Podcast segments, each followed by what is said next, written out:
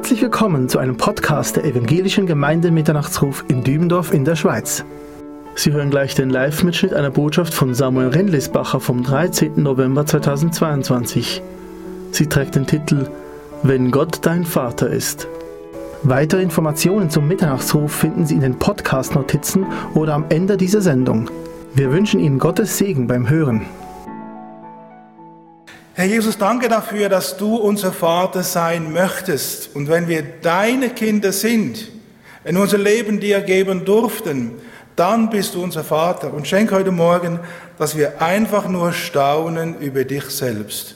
Und dass wir aus diesem Staunen heraus, Herr Jesus, wir unser Leben einfach ganz bewusst und jeden Tag neu dir zur Verfügung stellen. Schenke du die Stimme, schenke Vollmacht, schenke Klarheit der Gedanken. Und Herr Jesus, Schenke vor allem das Wirken deines Heiligen Geistes in unseren Herzen. Wir preisen dich und wir beten dich an und danken dir. Amen. Wenn Gott dein Vater ist, ich glaube, es ist ein riesengroßes Geschenk, wenn man einen Papa haben darf, einen Vater haben darf. Ich weiß nicht, wie Sie Ihrem Papa sagen oder gesagt haben, aber wenn man einen Vater haben darf, auf den man stolz sein kann, dem man voller Achtung und Wertschätzung an den denkt, zu dem man gerne hochschaut. Und das, weil man seine Geradlinigkeit schätzt, um seine Fürsorge weiß, dessen Beständigkeit man erfahren hat und dessen Liebe man sicher sein darf. In den USA stürzte ein Flugzeug ab, neun Passagiere waren darin und nur ein Mädchen mit elf Jahren, Leni Berdue, sie überlebte. Das geschah im November 2021. Und die Zeitung berichtete Folgendes. Gemeinsam mit ihrem Vater Mike und drei Erwachsenen war die Kleine auf dem Weg von Beaver Island, einer Insel im Michigansee, als sich die Tragödie ereignete. Jetzt meldet das Kind sich erstmals seit der Tragödie zurück und erzählt, wie es ihm geht. Sie sagt Folgendes, und das habe ich aus einer Zeitung entnommen, das Letzte, woran ich mich erinnere, ist, dass mein Vater mich so fest umarmt hat wie noch nie zuvor. Ich lebe wegen ihm, erinnert sie sich im Interview mit dem Magazin People an die Tragödie im vergangenen November. Schon vor dem Absturz habe sie das Gefühl gehabt, dass sich ihr Vater auf irgendetwas vorbereite, beschrieb Leni die letzten Minuten vor dem Aufprall. Das Mädchen überlebte mit elf gebrochenen Knochen und leichten Verletzungen im Gesicht. Ein Wunder. Nach Angaben von Ersthelfern schützte die Umarmung ihres Vaters sie bei einem schweren Aufprall. Die Liebe eines Vaters ist fähig, durch eine feste Umarmung die eigene Tochter zu retten. Aber wisst ihr, jemand, der uns noch viel mehr umarmen möchte, ist unser Gott im Himmel. Er gab sich selbst, er gab sein eigenes Leben. Gottes Liebe ist so groß, dass wir lesen in 1. Johannes 4, Vers 9, ich habe diese Bibelstellen, alle habe ich die jetzt auf dem Beamer, es sind verschiedene Übersetzungen, immerhin dann neue evangelistische Übersetzung oder NGÜ oder Elbefelder, Luther und so weiter.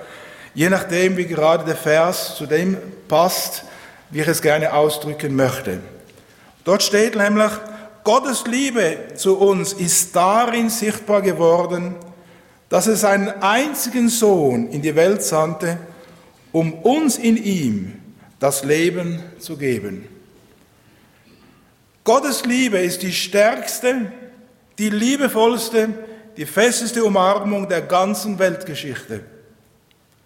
Es sind die weit ausgestreckten Arme Gottes und diese zeigen sich am Kreuz von Golgatha, als der Herr Jesus seine Arme ausstreckte, um dich persönlich in den Arm zu nehmen. Und dort stirbt er an meiner, an deiner Stelle. Und diese Arme Gottes in Jesus Christus möchten uns umschließen. Er liebt uns unermesslich. Und die Bibel sagt darüber,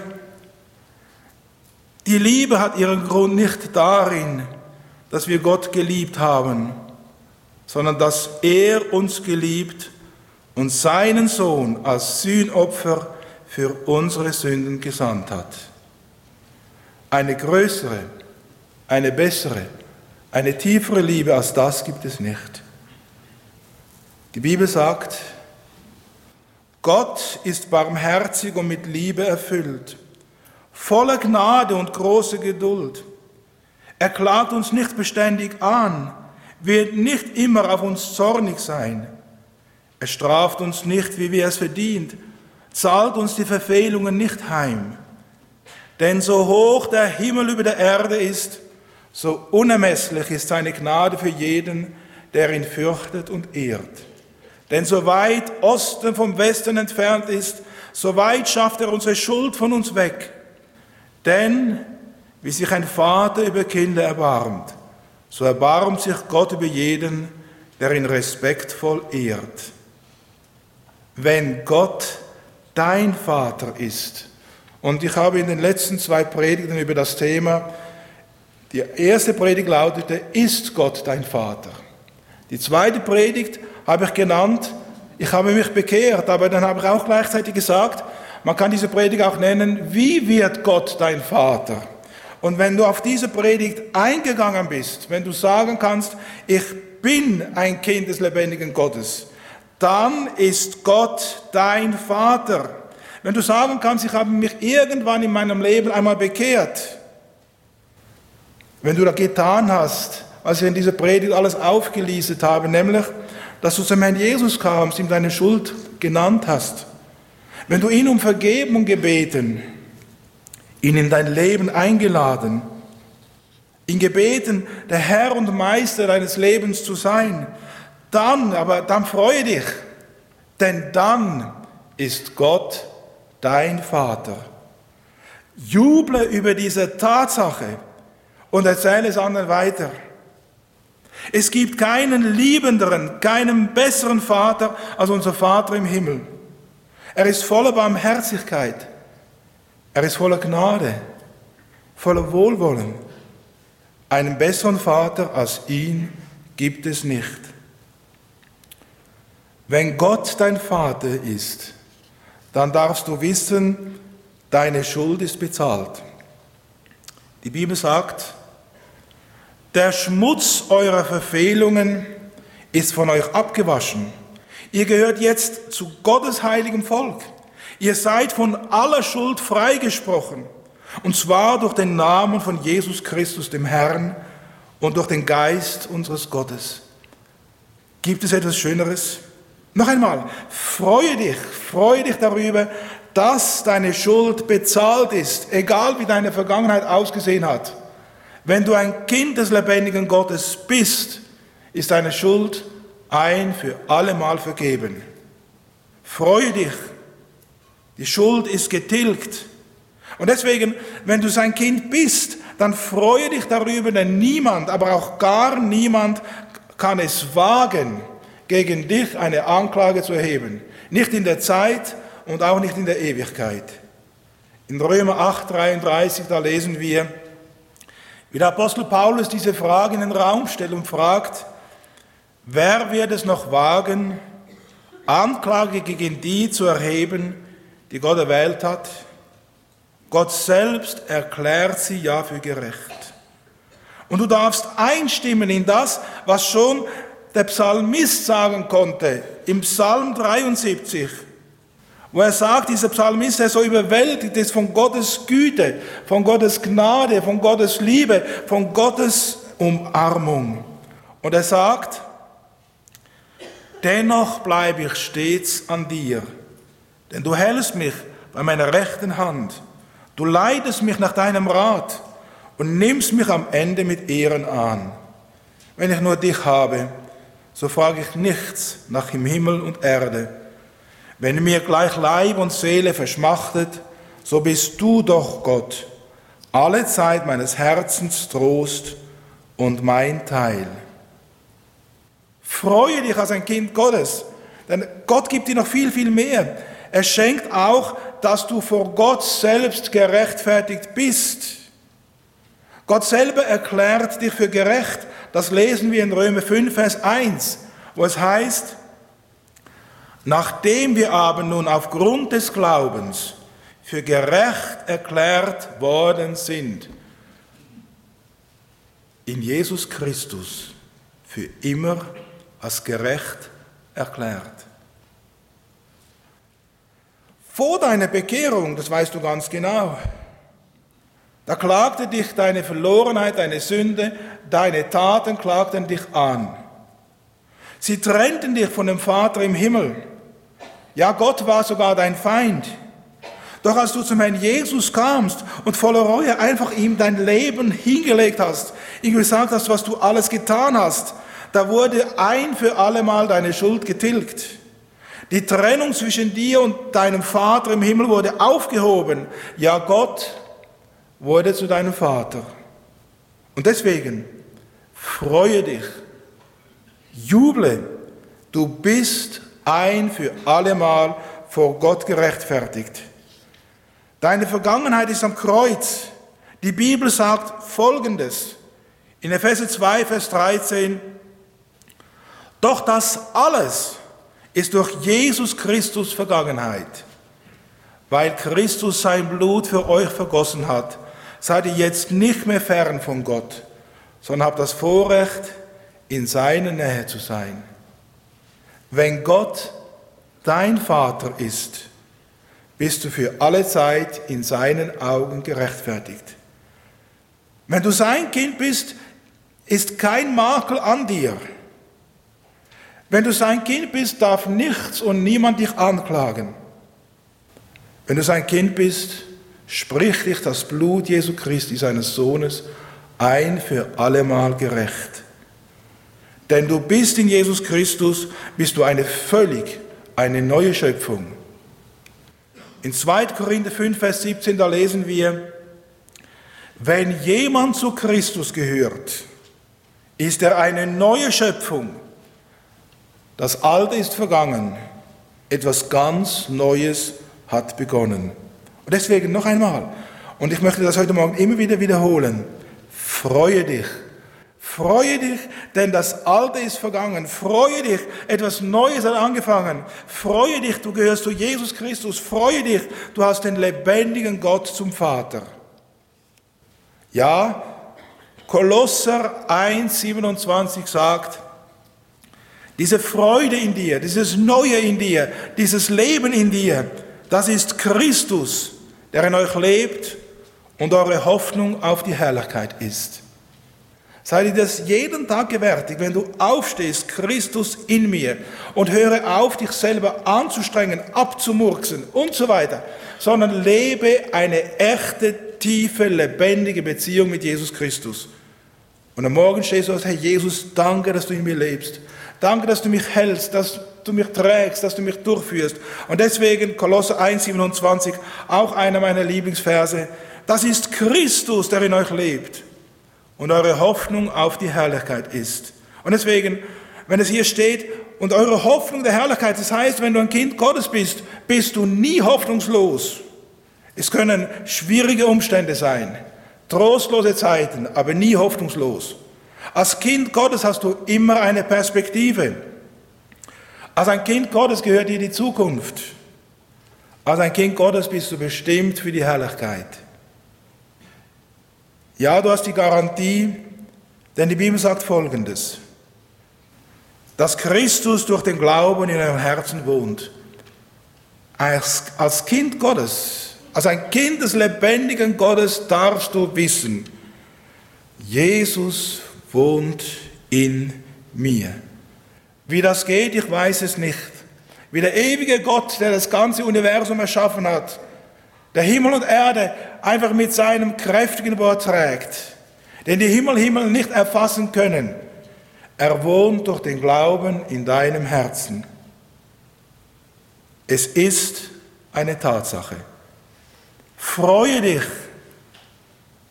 du bist ein Kind Gottes. Freu dich. Du bist nicht irgendwie adoptiert, sondern in Gottes Familie hinein. Du bist in seine Familie aufgenommen. Unsere Tochter hat uns einmal so ein, äh, ein, irgendwie wie so ein Bild geschenkt. Da drauf steht, Family is a place created by love. Also Familie ist ein Platz, zusammengehalten oder, oder gebildet durch Liebe. Family is a place created by love. Und genauso ist es beim lebendigen Gott.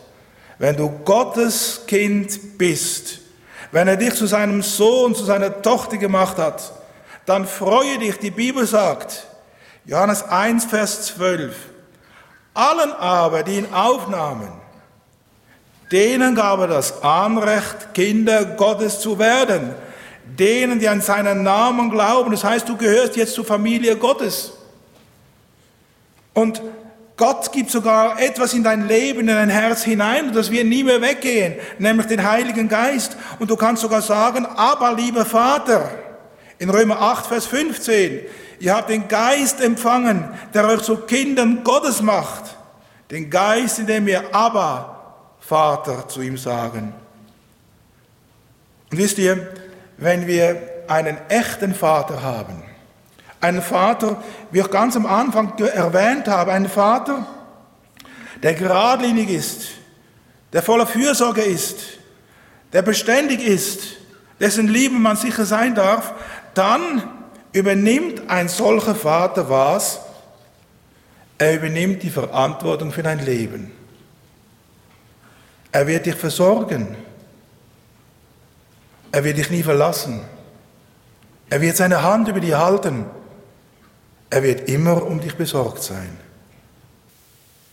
Wenn Gott dein Vater ist, dann darfst du erleben, was es heißt, dass sogar der Friede Gottes dein Herz erfüllt. Es ist ein Frieden, den man nicht erklären kann. Ich war so erstaunt, unsere Schwester im Herrn, die Gabi Fürst, ist jetzt beim Herrn Jesus. Und sie hat in ihrem Tagebuch so viele Dinge hingeschrieben. Trotz ihrer Krankheit, trotz ihrem körperlichen Zerfall, war sie getrost im Herrn Jesus. Und wie oft habe ich das erlebt auf einem Sterbebett, wenn Kinder Gottes, die bereit waren, ihrem Schöpfer, ihrem Herrn, ihrem Vater im Himmel zu begegnen, wenn diese gingen, da war Frieden in ihrem Herzen und Frieden in ihrer Umgebung. Und so lesen wir in Römer 5, Vers 1, und so haben wir Frieden mit Gott durch Jesus Christus, unseren Herrn. Bevor wir Kinder Gottes wurden, waren wir da nicht auf der Flucht. Wir scheuten Gottes Gegenwart. Wir hatten Angst vor seiner Heiligkeit. Es kann passieren, wenn Menschen, die völlig in Sünde leben, wenn wir mit denen, wenn wir sie anschauen, sie können einem nie in die Augen schauen. Das kann passieren. Aber wie viel mehr mit unserem lebendigen Gott im Himmel, der heilig ist, der rein ist. Und deswegen, wenn du kein Kind Gottes bist, du bist auf der Flucht. Du versteckst dich vor seiner Heiligkeit. Wenn du aber mit Gott versöhnt bist, wenn du sein Kind bist, wenn du ihn eingeladen hast in dein Leben, dann hast du Frieden mit Gott. Ja, du bist Gottes Hausgenosse. Das ist ein altdeutsches Wort. Das heißt, du bist ein Mitbewohner seines Hauses. Er wurde dir zum Freund, weil die Anklageschrift, die ist zerrissen, der Schuldbrief, der ist getilgt. Und selbst das Gewissen, das darf dich nicht mehr anklagen. Es gibt Menschen, die haben ein ganz, ganz leichtes Gewissen, das klagt sie fortwährend an. Und selbst weil die Schuld, wenn die Schuld vergeben ist, aber die Bibel sagt uns etwas Wunderbares, wenn du ein Kind Gottes bist, wenn deine Schuld vergeben ist, wenn du mit dem Herrn lebst, dann darfst du Folgendes wissen. In 1. Johannes 3, Vers 19, da heißt es, das bringt unser Gewissen vor ihm zur Ruhe, also vor Gott. Und wenn es uns anklagt, da kommt gleich die Antwort. Gott ist größer als unser Gewissen und er weiß um alles. Frieden mit Gott bedeutet, Jesus hat für mich alles getan. Frieden mit Gott bedeutet, ich darf auf Jesus schauen. Ich muss nicht mehr auf meine Vergangenheit, nicht mehr auf mein unruhiges Gewissen, nicht mehr vielleicht auf meine sehr starke gesetzeszentrierte Erziehung. Ich darf auf Jesus schauen, auf ihn, auf ihn allein, denn Jesus, er ist immer größer.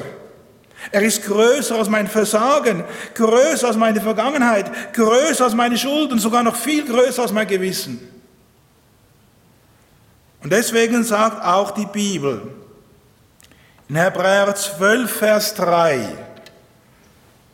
und das ist gerade das Problem gewesen, auch der Hebräer. Die Hebräer haben angefangen, weg von Jesus zu schauen, auf die Umstände, auf das Gesetz, auf Mose, auf Aaron, auf die Engel und so weiter. Aber sie haben Jesus aus den Augen verloren. Und deswegen sagt der Hebräerbrief schreiben, Hebräer 12, Vers 3, und dabei wollen wir auf Jesus schauen. Er hat gezeigt, wie der Glaubenslauf beginnt und wie er zum Ziel führt. Weil er wusste, welche Freude auf ihn wartete, hat er das Kreuz und die Schande dieses Todes auf sich genommen. Nun sitzt er an der Rechten Gottes auf dem Thron. Schaut euch an, wie er die Anfeindung sündiger Menschen ertragen hat. Dann werdet auch ihr nicht müde und verliert nicht den Mut. Das heißt, bei allen Anfechtungen, bei allen Nöten, bei allem vielleicht auch Gewissen, das vielleicht anklagt, obwohl die Schuld schon längst bereinigt ist, Schau nicht auf die Umstände, schau nicht auf das Gewissen, sondern schau auf das, was ganz am Anfang dieses Verses steht. Und dabei wollen wir auf Jesus schauen. Jesus, er soll alles sein. Der Blickwinkel, das Zielrichtung deines Lebens. Freue dich, denn du hast allen Grund, dich zu freuen, denn du hast das ewige Leben. Ein Leben, das dir niemand wegnehmen kann. Diese Welt, sie vergeht. Ich freue mich so, wenn ich eines Tages beim Herrn Jesus bin. Dann fängt das Leben an. Und deswegen, ich lebe gerne. Ich habe gerne Feste. Ich trinke gerne ein gutes Glas Wein, habe gerne ein Stück Fleisch vom Teller. Vegetarier, die gibt's auch, die sollen ihre vegetarischen Sachen essen, kein Problem. Aber wisst ihr, ich freue mich. Aber ich freue mich noch viel mehr auf den Himmel, ob es da noch Fleisch gibt, weiß ich nicht, keine Ahnung. Ja, spielt mir auch keine Rolle, aber Gott hat ja die Geschmäcker gemacht, hat die Augen gemacht. Ich darf sehen, ich darf hören, ich darf spüren. Gott hat es gemacht und deswegen Gott schenkt uns, wenn wir seine Kinder sind, schenkt er uns das ewige Leben. Und so lesen wir in 1. Johannes 5 folgendes. Und dies ist das Zeugnis, dass Gott uns ewiges Leben gegeben hat. Und dieses Leben ist in seinem Sohn. Wer den Sohn hat, hat das Leben. Wer den Sohn Gottes nicht hat, hat das Leben nicht. Dies habe ich euch geschrieben, damit ihr wisst, dass ihr ewiges Leben habt, wie ihr an den Namen des Sohnes Gottes glaubt. Freu dich, denn dir gehört der Himmel. Freu dich, dir gehört die Ewigkeit bei Jesus. Freu dich, denn du hast ein Vaterhaus im Himmel das für dich bestimmt ist. Und freue dich, denn Gott schenkt uns die Fülle in allem.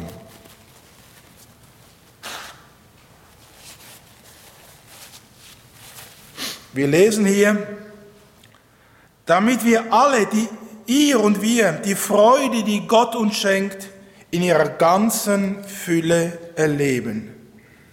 Als ein Kind Gottes vergegenwärtige dir das immer wieder neu. Als ein Kind Gottes, und das ist der Grund der Freude, du hast Jesus. Als ein Kind Gottes hast du Vergebung. Als ein Kind Gottes hast du Hoffnung. Als ein Kind Gottes hast du die ganze Fülle. Du hast das ewige Leben. Und da kann mir jeder Ferrari gestohlen bleiben. Ich finde das schöne Autos, fantastisch, aber wenn ich Jesus habe, wenn ich Vergebung habe, wenn ich Hoffnung habe, wenn ich Freude habe, wenn ich Fülle habe, wenn ich ewiges Leben habe, echt, das ist sowas anderes. Das kann man mit keinem Geld dieser Welt aufzahlen. Ich weiß noch gut, als ich noch als Tischler gearbeitet habe, liegt jetzt schon viele, viele Jahre zurück. Da haben wir gebaut in einer Millionärsvilla und es war ein wunderschöner Umbau.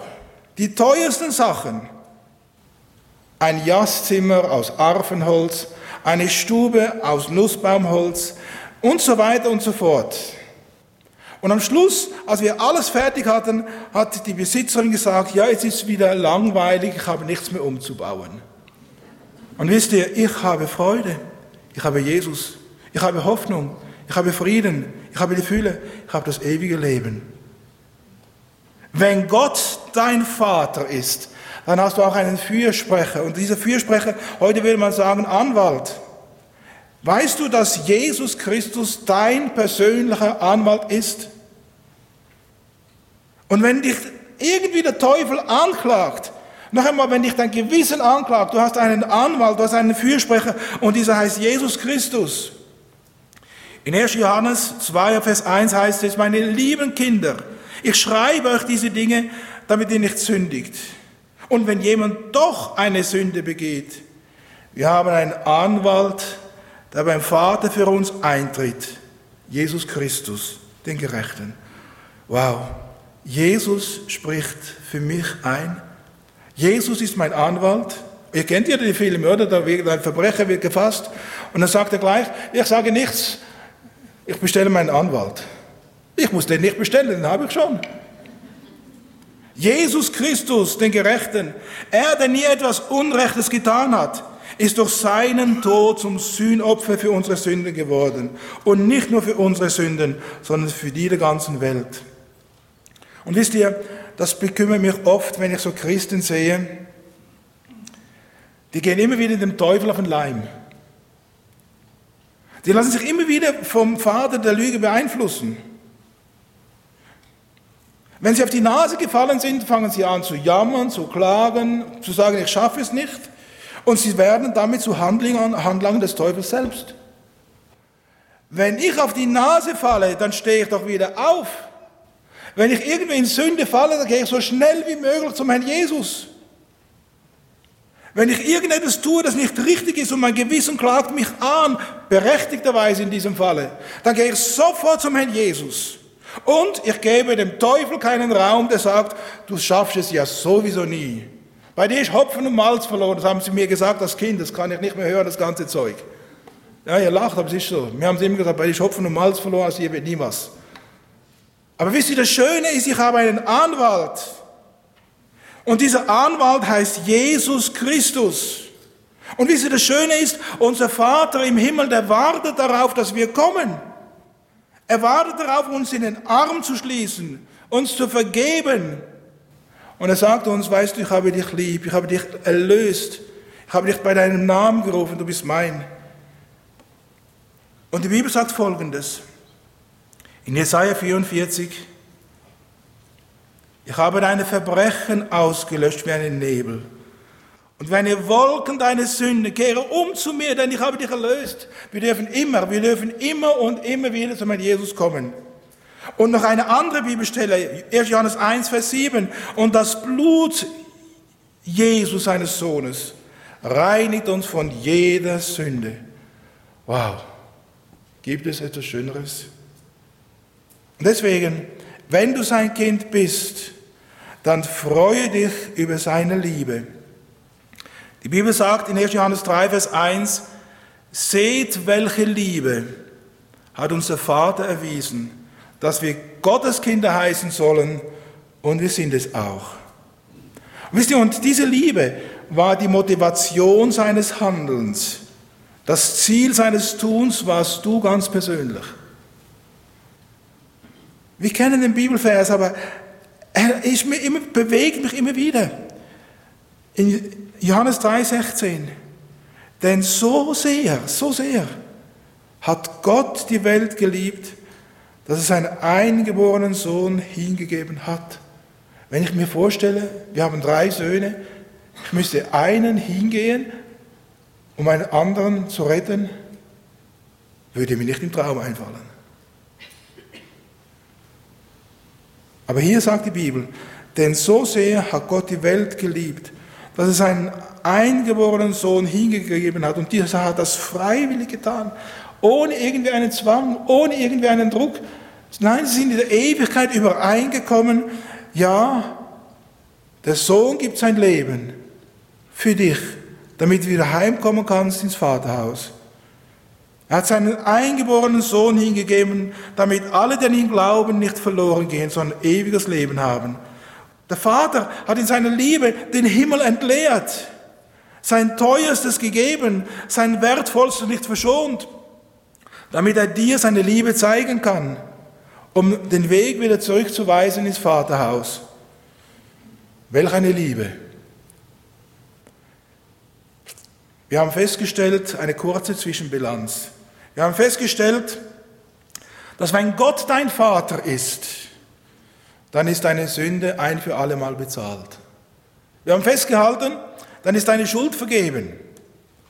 Wenn Gott dein Vater ist, haben wir festgestellt, dann bist du vor Gott gerechtfertigt. Du bist eine neue Schöpfung in Jesus Christus.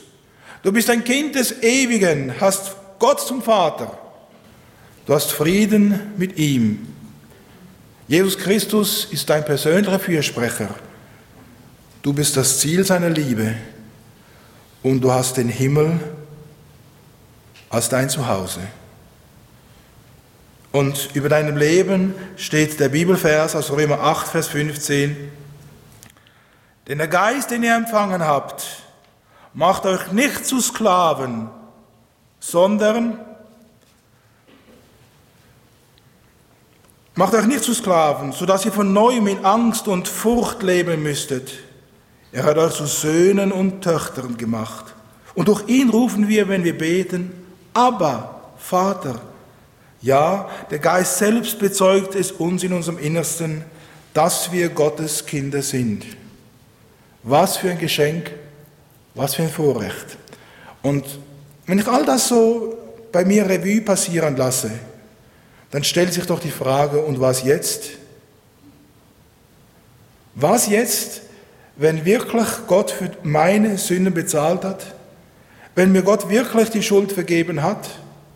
Wenn er mich wirklich gerecht gesprochen zu einer neuen Schöpfung, mich an Kinderstadt angenommen, seinen Frieden mir geschenkt hat, er selber mein Fürsprecher ist, was dann? Da möchte ich fragen, was ist die Reaktion seines Kindes? Was ist deine Reaktion? Der Apostel Paulus, er sagt es wie folgt. Er hat all das erlebt, er hat um all das gewusst.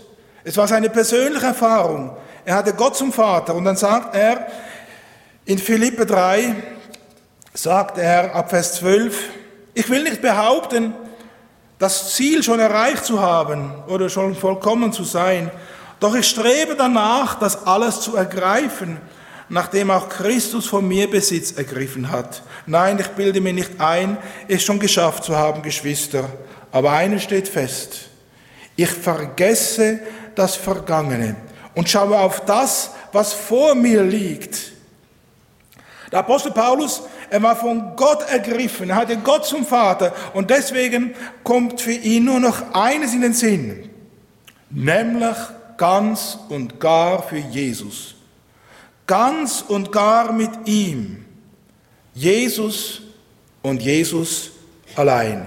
Und in diesen Versen, wo wir jetzt gelesen haben, Philippe 3, Vers 12 bis 13, dann nimmt der Apostel Paulus einen Vergleich aus der damaligen Zeit von diesen römischen Wagenrennen. Kennen wir aus Ben Hur, wo der Wagenführer auf diesem Wagen sitzt und er nimmt die Zügel und er schlingt sie sich um den Bauch, um so auf Tod und Verderben mit diesem Wagen verbunden zu sein. Und er sagt, ich vergesse alles, was dahinter liegt. Und dieser Wagenlenker in Ben Hur hat nur noch ein Ziel, als erster durch das Ziel durchzufahren.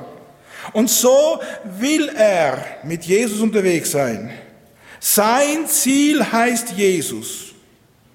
Und deswegen sagt Paulus in Philippe 3, Vers 12, weil ich von Jesus Christus ergriffen bin.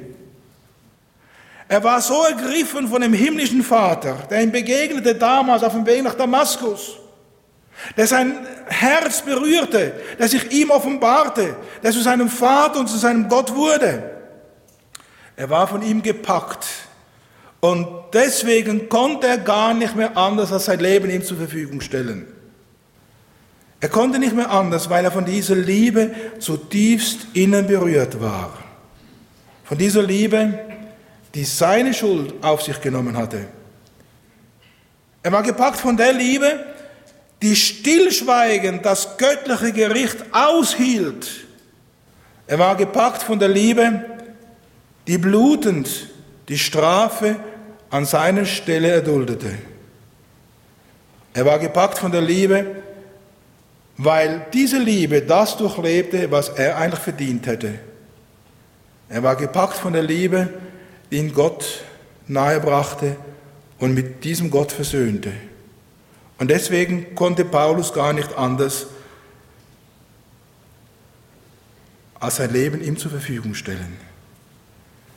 Und deswegen sagt Paulus auch, das ist nicht der Paulus, sondern der Johannes, er sagt in 1. Johannes 4, Vers 19, lasst uns ihn lieben, denn er hat uns zuerst geliebt.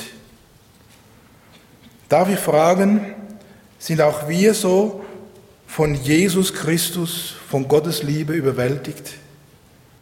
Sind wir so überwältigt wie ein Apostel Paulus, der gar nicht mehr anders konnte, als sich einfach ihm zur Verfügung zu stellen? Nicht in einem Schweben, sondern einfach ganz praktisch im Alltag, an dem Ort, wo dich der Herr Jesus hingestellt hat. Herr Jesus, ich gehöre dir, ich folge dir, mein Leben, mein Denken, meine Zeit, mein Geld, alles gehört dir.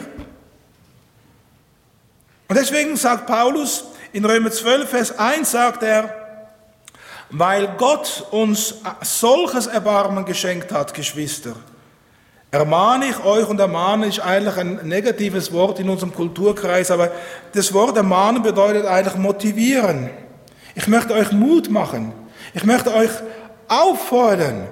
Und wenn wir das so einsetzen, weil Gott uns solches Erbarmen geschenkt hat, Geschwister, ermutige euch, motiviere ich euch, dass ihr auch euer Leib und Leben Gott als lebendiges und heiliges Opfer zur Verfügung stellt. An solchen Opfern hat er Freude und das ist unser wahrer Gottesdienst. Es nützt nichts, wenn du jeden Sonntag zur Kirche pilgerst. Es nützt nichts, wenn du jeden Donnerstag bei der Gebetsstunde dabei bist und unter der Woche so lebst als dein eigener Herr. Gott möchte dein Herr, dein Meister, dein Alles sein. Jeden Tag. 24 Stunden. Und deswegen sagt Paulus, weil Gott uns solches Erbarmen geschenkt hat, Geschwister, ermahne ich euch nun auch, dass ihr euch mit Leib und Leben Gott als lebendiges und heiliges Opfer zur Verfügung stellt. An solchen Opfern hat er Freude und das ist der wahre Gottesdienst. Ich sage damit nicht, dass ihr nicht zum Gottesdienst kommen sollt. Und ich sage nicht, dass ihr fernbleiben sollt von der Gebetsstunde. Nein, kommt umso mehr. Aber lebt 24 Stunden, sieben Tage die Woche eine echte, lebendige Beziehung mit Jesus Christus. Und je mehr wir von diesem Vater im Himmel erfasst sind, von dem Geschenk seiner Vergebung, von der Annahme an Kindesstadt, von der Herrlichkeit des ewigen Lebens, je mehr wir staunen über seine Liebe, über dem, wie er gehandelt hat, über dem, da können wir doch gar nicht anders als nur noch anbeten. Wir können gar nicht mehr anders als unser Leben ihm zur Verfügung stellen. Und deswegen, als Paulus, oder besser gesagt, als Gott diesem Paulus begegnete, da sagt dieser Paulus, er bricht zusammen und er sagt in Apostelgeschichte 9, Vers 6, Herr, was willst du, dass ich tun soll? Echte Liebe, echtes Überwältigtsein bewirkt immer Hingabe. Und Paulus ist bereit, sich diesem Vater ganz zur Verfügung zu stellen. Ja, er sagt in Philipper 3, Vers 8, wenn er sein altes Leben Revue passieren lässt, sagt er, ja wirklich, alles andere erscheint mir wertlos, wenn ich es mit dem unschätzbaren Gewinn vergleiche, Jesus Christus als meinen Herrn kennen zu dürfen. Durch ihn habe ich alles andere verloren und betrachte es auch als Dreck. Nur er besitzt Wert für mich. Und wisst ihr, Das erging auch anderen Menschen der Bibel so. Das geht anderen Menschen, die Jesus so begegnet sind. Sie können gar nicht mehr anders, als sich Jesus zur Verfügung stellen. Zum Beispiel ein Petrus. Er hatte Jesus dreimal verleugnet. Er hatte versagt. Doch als Jesus ihm in Liebe begegnet, in seiner Vergebung, da stammelt dieser Petrus und er sagt, Herr, du weißt alle Dinge, du weißt, dass ich dich lieb habe. Und er wird derjenige, der das Evangelium als erster zu den Heiden bringt, zu dem Cornelius. Und am Ende seines Lebens sagt dieser Petrus, er wusste, dass er versagt hatte. Man sagt über ihn, jedes Mal, wenn ein Hahn gekräht hat, hat er angefangen zu weinen. Und man sagt über diesen Petrus, er war so traurig über seine Sünde. Und doch am Ende seines Lebens sagt er, liebe Freunde, setzt alles daran, euch vor dem Herrn als untadelig und ohne Makel zu erweisen, als Menschen, die Frieden mit ihm haben. Und dieser Petrus hatte diesen Frieden erfahren. Hast du mich lieb? fragte Herr Jesus. Herr, du weißt alle Dinge. Du weißt, dass ich dich lieb habe. Ein Thomas, auch er ein Apostel. Er wird oft so als der ungläubige Thomas dargestellt. Er zweifelte, hatte Fragen, vielleicht gerade auch, er war vielleicht ein Intellektueller. Kann das wirklich sein? Und er begegnet ihm der Herr Jesus. Er legt seine Hände in die Wundmale. Der Herr Jesus begegnet ihm in Wertschätzung, in Achtung, in Liebe. Und er bricht dieser Thomas zusammen und er sagt, mein Herr und mein Gott. Und er geht als Missionar als einziger der Apostel, der am weitesten gereist ist. Andere sind das Schwarze Meer, das Kaspische Meer, andere nach England, nach Deutschland und so weiter. Aber er selber, er geht bis nach Madras in Indien, wo heute noch sein Grab zu finden ist. Und deswegen frage ich Sie gegen Ende dieses Gottesdienstes, über was staunst du? Von was bist du durchdrungen? Staunen wir über seine Liebe? Staunen wir über seine Hingabe? Staunen wir darüber, über sein Heil, das er uns zugedacht hat? Über die Gnade, mit der er sich uns zuwendet? Staunen wir über seine Barmherzigkeit, über den Himmel? Staunen wir über die Zukunft in seiner Herrlichkeit? Wisst ihr, Kinder haben die Angewohnheit, über ihren Papa zu staunen. Frag mal Kinder. Michael, frag mal deine Kinder. Die halten dich für den Besten. Für den Schönsten bist du auch, klar. Für den Größten, alles ist alles so. Bis sie 18 sind, 16, hörst du langsam auf. Aber die Kinder sind immer, immer begeistert von ihrem Papa. Immer. Staunen wir so über unseren Vater im Himmel. Je mehr ich staune, umso mehr werde ich mich ihm zur Verfügung stellen. Und deswegen, die Bibel sagt Folgendes, in Johannes 14, 21, Wer meine Gebote kennt und sie befolgt, der liebt mich wirklich. Und wer mich liebt, wird von meinem Vater geliebt werden. Auch ich werde ihn lieben und ihm zeigen, wer ich bin. Echte Liebe ist vom lebendigen Vater ausgegangen, vom Gott im Himmel. Er hat uns in seiner Liebe geliebt, hat uns zu sich gezogen. Und jetzt dürfen wir anfangen, ihn so zu lieben. Wir werden es nie richtig können. Aber wir können stammelnd, wir können einfach in aller Schwachheit zu ihm kommen, Herr Jesus, ich habe dich lieb. Und dann uns ihm zur Verfügung stellen. Und dann anfangen, einfach in der tiefen, echten, lebendigen Verbindung mit ihm zu leben. So wie die Rebe am Weinstock. Und dann werden wir von selbst das tun, was er möchte. Wer meine Gebote kennt und sie befolgt, der liebt mich wirklich. Und das eben in der tiefen, echten Verbindung mit Jesus. Wenn ich liebe, kann ich nicht sündigen. Wenn ich liebe, kann ich nicht Ehe brechen. Wenn ich liebe, kann ich nicht stehlen. Wenn ich liebe, dann bin ich mit ihm verbunden. Und deswegen, wer meine Gebote kennt und sie befolgt, der liebt mich wirklich. Und wer mich liebt, wird von meinem Vater geliebt werden. Auch ich werde ihn lieben und ihm zeigen, wer ich bin. Je mehr, dass du den Vater liebst, je mehr, dass du staunst über ihn, umso mehr wirst du von Jesus Christus erfahren. Es ist wie so ein Kreislauf. Umso mehr wird die Freude in deinem Herzen sein, umso heller wird die Flamme der Hoffnung brennen, umso mehr wirst du dich freuen über die Zukunft, umso mehr wirst du die Gemeinschaft der Heiligen suchen. Wer mich liebt, wird von meinem Vater geliebt. Und ich werde ihn lieben und ihm zeigen, wer ich bin. Und so möchte ich schließen mit folgendem Bibelwort in Römer 11, Vers 33, wo es heißt, O welch eine Tiefe des Reichtums, sowohl der Weisheit als auch der Erkenntnis Gottes.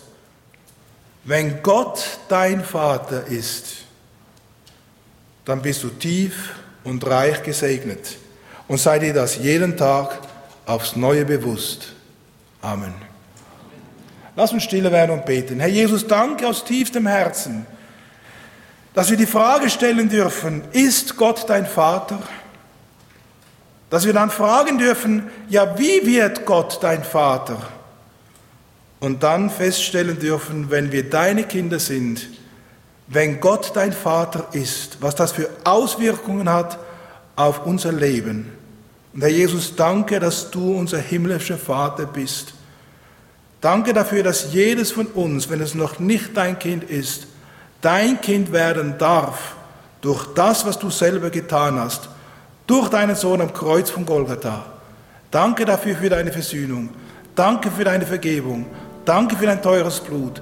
Danke für die Hoffnung. Und danke, Herr Jesus, dass du bald, bald wiederkommst. Amen. Dieser Podcast wurde produziert vom Missionswerk Mitternachtsruf. Schnitt und Redaktion Joshua Keller. Weitere Infos zum Missionswerk und der Gemeinde Mitternachtsruf erhalten Sie unter www.mnr.ch.